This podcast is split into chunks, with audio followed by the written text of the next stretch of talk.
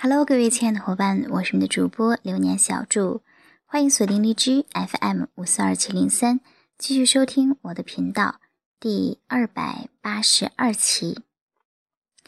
本期我们继续来分享《我是微商二二十一天逆天文案修炼笔记》第二天的内容。第二天，玩转朋友圈的七大利器。微信朋友圈是微友时刻关注与了解我们的唯一途径，而微商伙伴们打造朋友圈的第一步就应该是定位。那通过我们的基本的定位，就把自己的形象塑造出来，这样呢，我们的微友才有可能在第一时间、第一印象中快速且深刻的记住我们，并帮助我们做有效的推广和转介绍。具体来说，玩转朋友圈的七大利器是什么？我们给大家一一的解读。第一个，一个头像直指人心。微信头像是一个人的门面，通过微信了解一个人，首先看到的就是头像。头像让人看起来是否舒服，就会决定了别人是否会继续跟我们聊。所以呢，我们的头像尽量的。要选择有真实的亲切感的这样的感受的，那些花花草草、阿猫阿狗、山水风景，以及很多人呢还会用孩子的照片去做头像，这都是不可取的。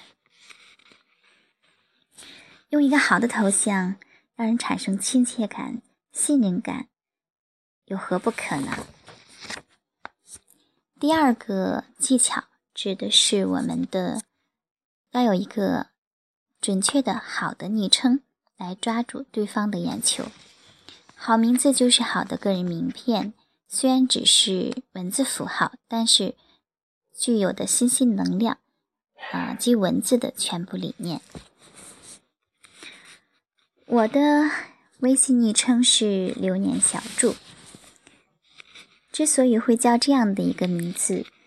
嗯，其实当时想的时候，并没有想很多。后来很多人问我这个名字的含义，我想了想，给了大家这样的一个结论：流年往生，我们任何人都无法阻挡时光的漫流，星移斗转，但是我们却可以留住一些美好的东西，即便这些美好也终会在有一天会变成一片片凝固或者破碎的回忆。但是美好也终将会以永不腐朽的姿势扎根进心里，所以“流年小筑”这个名字的话，可以寓意时光不再，美好却能够永存。那听过这个名字的人，会很容易就能记住，并且可以感受到一种美好的意境，对本人自然也就印象深刻。第三个技巧是我们的标签，标签呢？是我们可以在昵称里边添加的一个东西，在体它的价值呢，在于可以体现我们对某一个行业领域的这样的一个驾驭。比如说，你的身份是某某集团董事长，是人力资源部长等等，这些身份标签就都可以体现我们那个资源。所以说，标签呢，是我们能够深入到别人内心的特色名片，是我们别具特色的宣传口碑。那我们呢，就可以结合自己的定位特长，给自己确定这样的一个标签。比如说，我的标签是笔尖上的舞者，就会让大家知道我是一个做文字服务者啊，从事这样一个工作的人。第四个技巧，我们把它叫做一个签名树价值。这个指的是我们的个性签名。个性签名的话，它是可以帮助我们让别人看到我们可以为别人提供什么样的价值啊，也是我们自己独具特色的一个广告语啊。一般情况下呢，我都会建议大家以对话的形式来体现。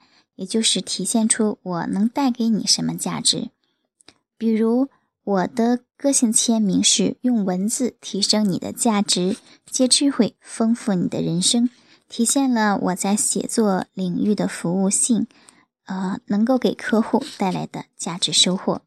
当然，你也可以根据你的行业身份来做一个标签。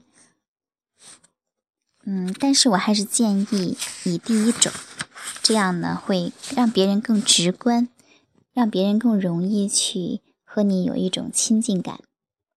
第五个技巧叫做一个封面明形象。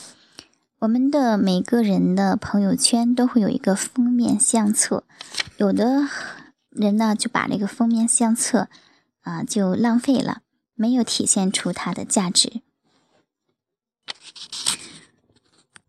封面相册呢，大家可以放一些寓意比较浅显，同时又能够体现你的服务内容的这样的图片，也可以放自己的公司 logo，也可以放自己的个人的照片，啊，都可以。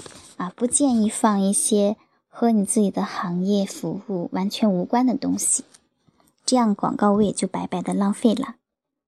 第六个技巧是一个位置，这个位置呢，就是我们在发布朋友圈的时候可以选择的一个地理位置。嗯，除了真实的地理之外呢，我们还可以去创建一个地理位置，呃，加上我们的广告语。比如说，大家看我的微信朋友圈，你会看到有这样的一句话，叫做“万人迷作家团微商成交文案写作特训第一团”。也会看到有万人迷作家团以文为马，才智人生。那以文为马，才智人生呢，也是我是微商二这本书封面的一个宣传语。第七个背景是聊天背景，这个聊天背景呢，大家呢就可以啊把自己的团队的 logo 放到里边去，或者自己的一些。能够体现自己服务价值的这样的呃内容图片放进去，来给对方一种潜移默化的洗脑性的影响啊，对自己是一个非常的巧妙的推广。以上呢是我们的七大技巧，装修门店不如装修朋友圈。门店的装修是需要大量投资的，对于很多创业者来讲。特别是自身物质基础比较差的微商伙伴，可以说力不从心。而这个朋友圈的七个亿工程，则是我们朋友圈装修的第一要务。它费不了多少时间、多少精力，您只需要花点心思就可以了。但是却能够给自己带来很大很大的回报。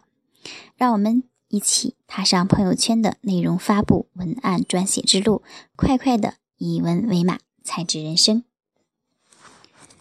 添加微信四五二七七七二四八，备注好励志来源。下期再见。